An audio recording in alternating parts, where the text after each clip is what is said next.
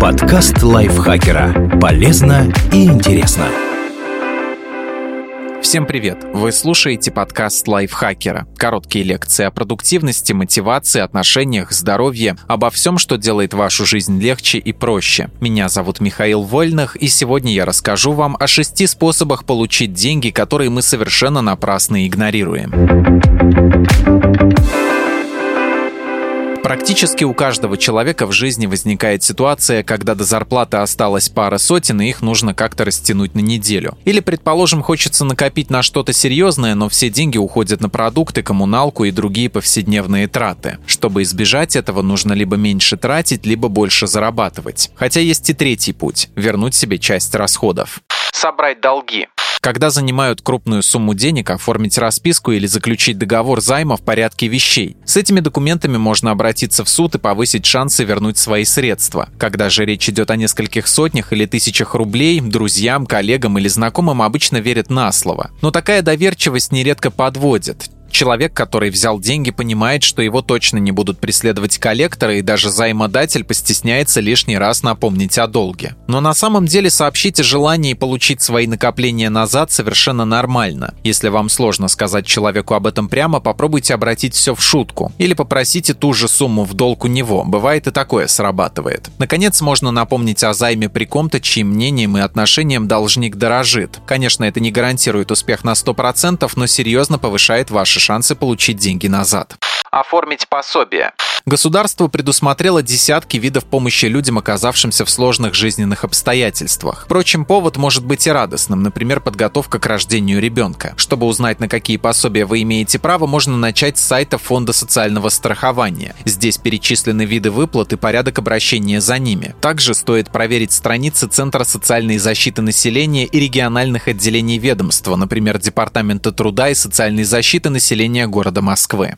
Заработать на хобби. Увлечения часто требуют финансовых вложений, например, на материалы вроде красок, кистей, глины, тканей или продуктов для красивого торта. При этом для человека, выбравшего то или иное хобби, важен скорее процесс, а не результат. Так почему бы не продать написанную вами картину, вазу в технике декупажа или тот самый торт? Это поможет оправдать расходы на материалы, поверить в себя и свой талант, а возможно и найти новый стабильный источник дохода попросить помощи. Бывают люди, которые просто не могут пройти мимо больного кота, бездомной собаки или человека, оказавшегося в непростой ситуации. Но чтобы оказать помощь в таких случаях, порой нужна внушительная сумма. Например, только на анализы на особо опасные инфекции у животных может уйти 2-3 тысячи рублей. На покупку лекарств знакомому в реанимацию, вероятно, больше. В такой ситуации вполне нормально попросить помощи у друзей, например, разместить пост на своей странице в социальной сети. Наверняка многие из тех, кто знает вас лично или давно на вас подписан, откликнутся или сделают репост. В результате людям будет приятно, что они присоединились к полезному делу, а вы не влезете в кредитный лимит. Если каждый, кто захочет поддержать инициативу, перечислит вам сумму до 4000 рублей, ставить в известность налоговую не придется. Но выложить чеки, подтверждающие расходы, правила хорошего тона и залог порядочности